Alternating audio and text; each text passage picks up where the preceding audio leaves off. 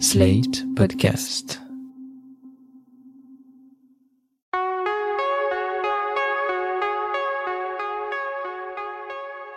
Je m'appelle Thomas Messias, je suis un homme blanc, cisgenre, hétérosexuel, et comme une immense majorité d'entre vous, je suis chaque jour frappé un peu plus par les horreurs de la guerre.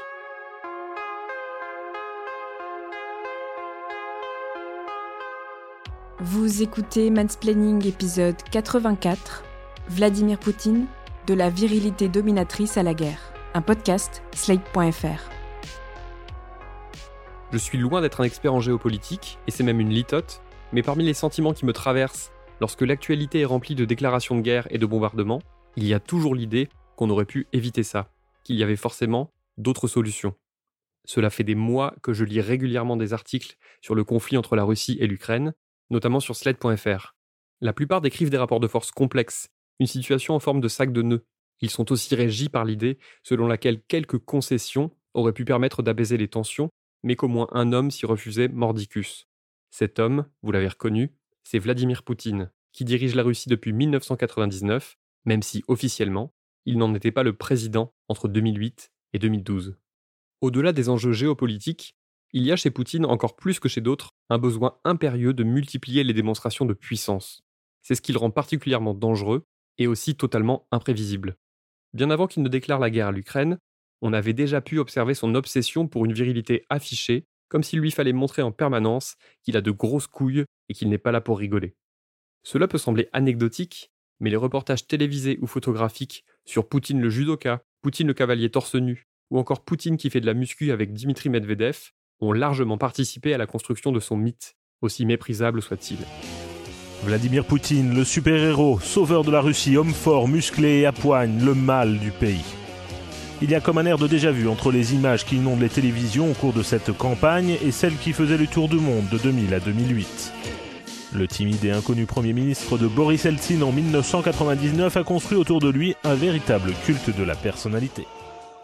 Le culte de la personnalité est partout, ne nous l'aurons pas, il existe également en France, où la plupart des candidats et des candidates à la présidentielle, de Macron à Pécresse en passant par Mélenchon, font l'objet d'un culte parfois très flippant de la part de leur base militante. Mais chez Poutine, ce culte s'organise en grande partie autour de la virilité et de la masculinité hégémonique. C'est un sujet que l'on retrouve dans un livre que je vous recommande et qui s'appelle La démocratie féministe, publié en octobre 2020. On le doit à Marie-Cécile Nave, docteur en sciences politiques et directrice de recherche à l'IRIS, l'Institut de relations internationales et stratégiques. Toute une partie du livre est consacrée à cela, à l'incarnation du chef et au fait de jouer ou de surjouer la masculinité hégémonique lorsqu'on dirige un pays. Marie-Cécile Nave cite pêle-mêle le Hongrois Viktor Orban, le Brésilien Jair Bolsonaro ou encore un certain Donald Trump, mais elle évoque également Vladimir Poutine.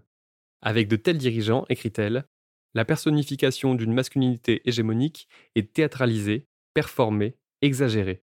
C'est une virilité dominatrice, triomphante, qui s'allie sans accroc à la défense de l'authenticité du pouvoir blanc, lequel, et c'est nouveau, est devenu une identité raciale explicite. L'enjeu nationaliste rejoint une nouvelle fois l'enjeu de genre. Fin de la citation. Est-ce que le monde tournerait mieux s'il était dirigé par des femmes? En partie ou en majorité? Je crois qu'on ne peut pas réellement répondre à cette question, notamment parce qu'on n'a jamais eu l'occasion de vivre sur une planète où les femmes avaient le pouvoir, en tout cas pas plus d'une poignée à la fois. Il suffit par exemple de jeter un œil à la photo de groupe du dernier G20, qui s'est tenu à Rome en 2021, pour s'en rendre compte. On pouvait y compter 5 femmes sur 37, et la seule à diriger un pays était la chancelière allemande Angela Merkel, qui a été remplacée depuis par Olaf Scholz. Quand on pense que l'immense majorité des pays de ce monde est dirigée par des hommes, et que ce sont eux, et uniquement eux, qui décident actuellement de l'avenir ou du non-avenir de la planète, on peut néanmoins se prendre à rêver et à se dire qu'un autre monde aurait été possible même si c'est sans doute beaucoup trop tard. Un monde qui ne soit pas dirigé tout entier par la quête assoiffée de pouvoir, ce qui est une obsession typiquement masculine, même s'il existe évidemment des femmes que le pouvoir obsède également. Un monde où l'empathie aurait un minimum de place, ce qui aurait par exemple pu éviter le bombardement de la maternité ukrainienne de Mariupol le 9 mars dernier. Je ne peux m'empêcher de penser à Docteur Folamour, un film de Stanley Kubrick qu'on a un peu trop tendance à oublier. Déjà parce qu'il reflète totalement l'ambiance de pré-fin du monde dans laquelle nous sommes en train de nous enfoncer depuis une paire d'années. Ensuite parce qu'il décrit un monde entièrement dirigé par des hommes, chevaliers de la table ronde au torse bombé et dont les décisions sont avant tout mues par un besoin débordant de montrer qu'ils en ont dans le pantalon. Écoutez, Dimitri, vous savez exactement où il va et je suis convaincu que toute votre défense anti-aérienne est capable d'abattre un avion tout seul. Mais voyons, ça ne nous avancera pas plus l'un que l'autre. Si, si, la machine infernale éclate, vous le reconnaîtrez. Dimitri, c'est tout à fait inutile de vous énerver dans un moment pareil. Dimitri, je vous en prie, essayez de garder votre sang-froid en me parlant. Mais, je ne perds rien du tout. Non, non, Dimitri, je suis seulement un peu inquiet, voilà tout. Je n'ai pas envie de spoiler la fin du film de Kubrick. Déjà parce que c'est toujours une merveille et que ça fait partie des grands classiques que je vous recommande vraiment de rattraper si vous êtes passé à côté jusque-là. Ensuite parce que ça risquerait de vous ruiner le moral.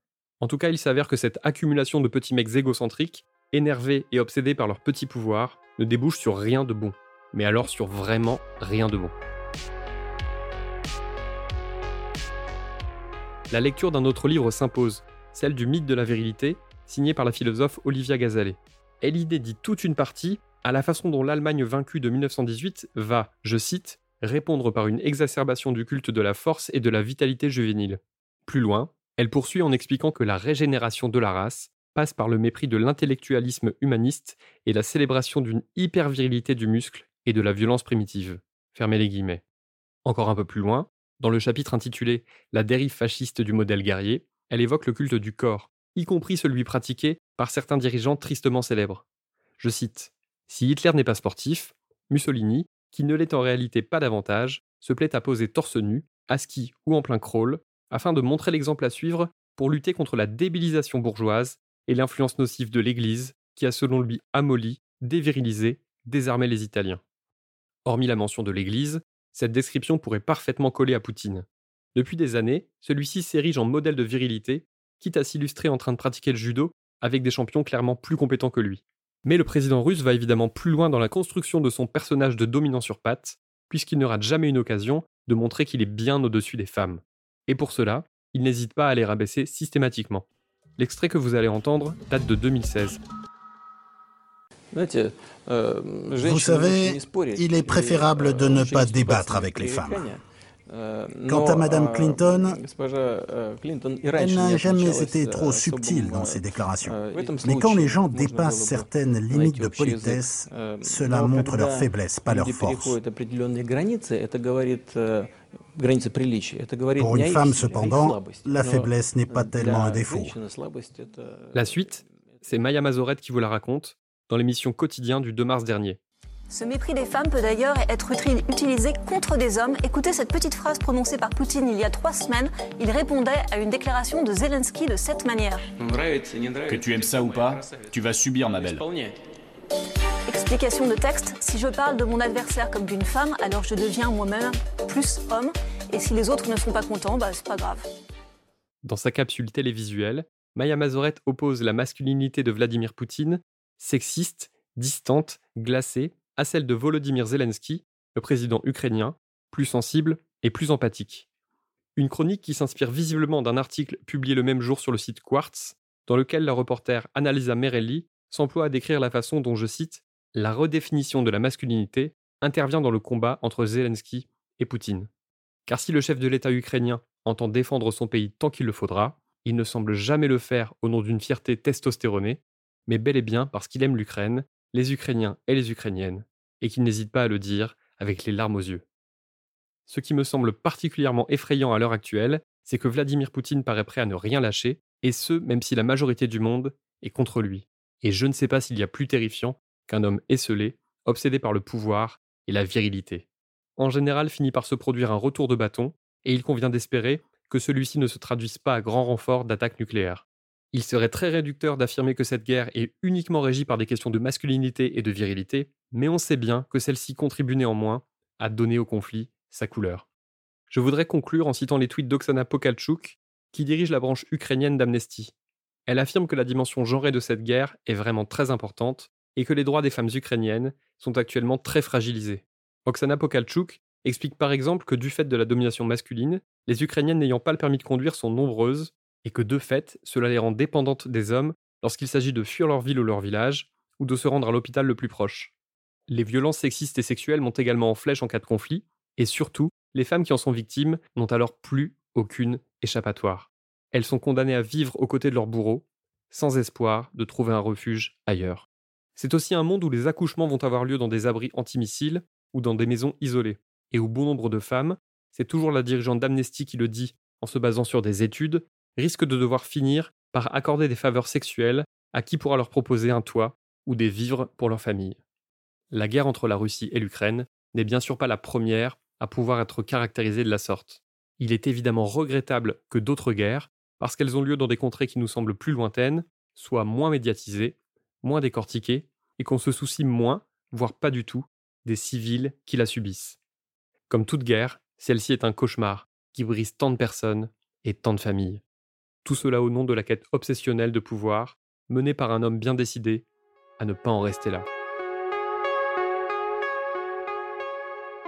C'était Mansplaining. N'hésitez pas à vous abonner au podcast sur votre plateforme favorite, à mettre des cœurs et des étoiles, et à laisser des commentaires. Vous pouvez aussi écrire à mansplaining.sled.fr ou nous contacter via le compte Instagram Mansplaining Podcast. Mansplaining est un podcast de Thomas Messias, produit et réalisé par Sled.fr, sous la direction de Christophe Caron et Benjamin Septem-Ours. Réalisation Aurélie Rodriguez. Montage Victor Benamou. À dans 15 jours pour l'épisode 85.